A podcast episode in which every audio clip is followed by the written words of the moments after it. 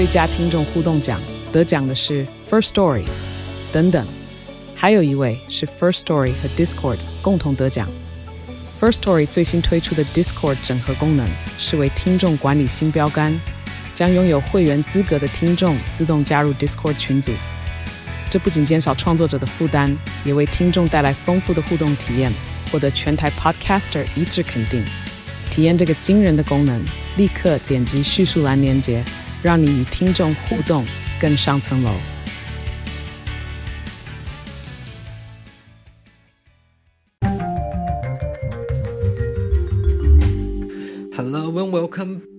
To the world in five minutes。欢迎大家回到世界忙什么？我是今天的节目主持人 Morris。那我们今天要来看到的呢，是一个我相信跟大家也息息相关的一则新闻报道啦。这是关于这个苹果公司 Apple 的新闻。那因为我可以从我的这个后台当中看到，其实好像蛮多的听众手机都是使用这个 iPhone 系列 iOS 系统。那好像有将近六到七成，接近七成多哦。的用户都是使用这个 iPhone 来收听我们的这个节目。那虽然这个跟大家没有那么息息相关，但是是关于这个 Apple 的新闻，所以我觉得应该也蛮有趣，也需要跟大家去做一下分享了。那大家都知道，Apple 是一个这个嗯市值非常高的一个呃公司，它甚至真的是富可敌国啊。它的市值、营收以及产品是非常的惊艳，也是占非常大的一个数字。那所以它其实是拥有非常多的员工，也拥有一个很好的能力去照顾他的这些员工。那他的员工呃有各种的方面嘛，包括研发，包括制成，包括制作，包括嗯各种的。设计工程，或者是嗯，不管是软体的、硬体的、服务的，嗯，或者是平台的，这些员工也很多。那还有另外一个，就是 Apple Store 的员工，就是苹果的 Retail、苹果的零售的员工，其实是一直以来相对于他们母公司，就是 Apple 这边。的员工受到的待遇是非常不一样的，因为我相信大家如果有认识朋友啊，或者是身旁有人是在 Apple 上班的话，就知道其实 Apple 的员工待遇是非常令人满意的。很多人都不太会离开，不像可能你去其他的有某某一些的这些嗯科技大公司，有一些是比较像你不会待太久的。大部分 Apple 员工都待蛮久，也工作的蛮开心的。可是这个部分大部分仅限于所谓的就是 Apple 母公司的这些工程啊，或者是就是平台啊，就是。做这个不是 retail 的，不是做零售的。那我们可以看到 Apple 的这些零售店的店员呢，其实相对于其他他们的工程师，或者是说在母公司的这些其他人员，他们受到的第一个休假。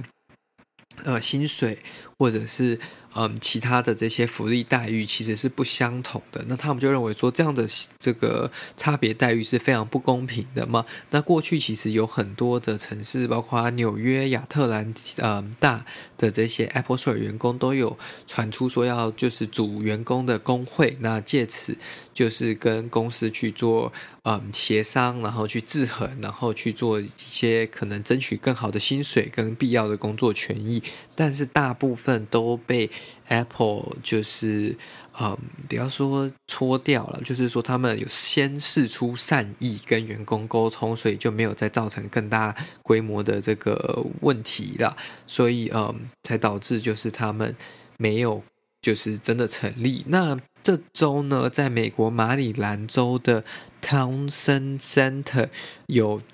第一个成立的苹果员工，应该说 Apple Store 的员工工会，那他们总共是以六十五票赞成以及三十三票反对的结果，成立成立的工会，成为了第一家工作人员自行成立的嗯工会的 Apple Store。那他们当然是嗯成立了一个工会，但他们背后其实是有一个。跟所谓的另外一个工人协会，应该说国际机械师兼航空航天工人的这个协会密切合作，因为呃工会其实相对来说，你才是需要很多的资源跟一个比较稳定的组织架构，才能去做很多的执行跟推展那目前当然对苹果来说，他们当然不希望员工成立工会啊，因为这样子，第一个，嗯，没错，工会会有一个制裁的力量，跟公司抗衡的力量，但是这样会变成说，员工跟公司同时间也是对立的，反而大家有可能会变成一种敌对敌的关系，这不是他们想要呃形成跟他们想要制造的一个工作环境，他们比较想要创造的是一个大家都是好朋友，大家都是一个。呃，非常友善的这样的环境，所以目前这样子的对立情况，呃，或者是说这样成立工会的情况，苹果也说他们会，嗯、针对 Apple Store 的人员进行薪资的调整，然后会去聆听他们，然后确保他们的工作权益。那这有点像是他们在止血，因为这个成立了已经没办法解决了嘛，可是要避免。这个 example 就是散布到其他地方，导致其他地区也成立更多的工会。那这样子有可能就会破坏他们本身的公司文化以及目前的运作方式。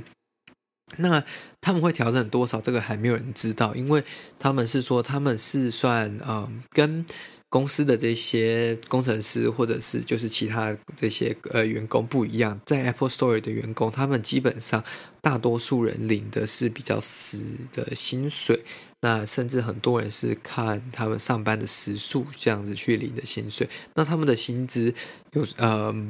不会特别的好，当然说不会很差啦，但是也不会特别可能超越当地更其他零售的。嗯，薪水可能会比他们高，可是你说超越太多，那是不太可能的。那这样子的薪水很难追上，呃，目前物价通膨以及生活成本增加的速度。那对于一个公司，其实营运是非常顺利，市值一直增加，营收也一直增加的一个公司，然后薪水其实都。调整都没有他们的份，都是调整在其他员工的话，这样对这样的员呃，对这些 Apple Retail 的员工也不太公平啊，因为毕竟他最后一里路，最后一个跟嗯、第一线跟客户去做接触销售产品，也是他们公司十分重要的一个窗口跟员工嘛，不能因为说他认为他的可能门槛比较低，而就去做这样子的限制跟这样子的不差别待遇。我个人觉得，如果是我，我也会觉得。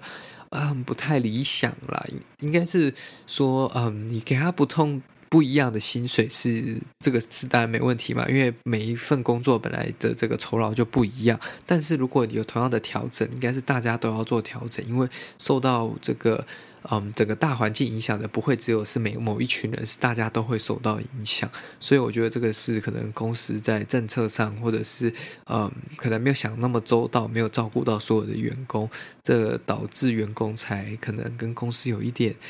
沟通上的冲突啦，那这个就是很多公司都会遇到，但比较能可以鼓励，就是说 Apple 至少没有很否定，或者是说很强力的去就是挞伐这个工会的成立，或者是去做出反对的行为，或者是去干扰工会的投票。嗯，应该是我也不能说我有没有或没有，因为我也不知道。但是比起呃某一间大公司。某一间也是美国的科技大公司，他们会就是很主动的去干扰、干预工会的成立。这样比起来，我相对于这样子，我觉得这样的行为已经是好很多的啦。好了，那这就是今天为各位准备的关于 Apple 的新闻报道。那如果喜欢这个节目的话呢，拜托呃将它分享给你的亲朋好友，也欢迎你来加入我们的订阅会员，这样子让我们提供您更多优质的好节目。谢谢大家，我们下次再见喽。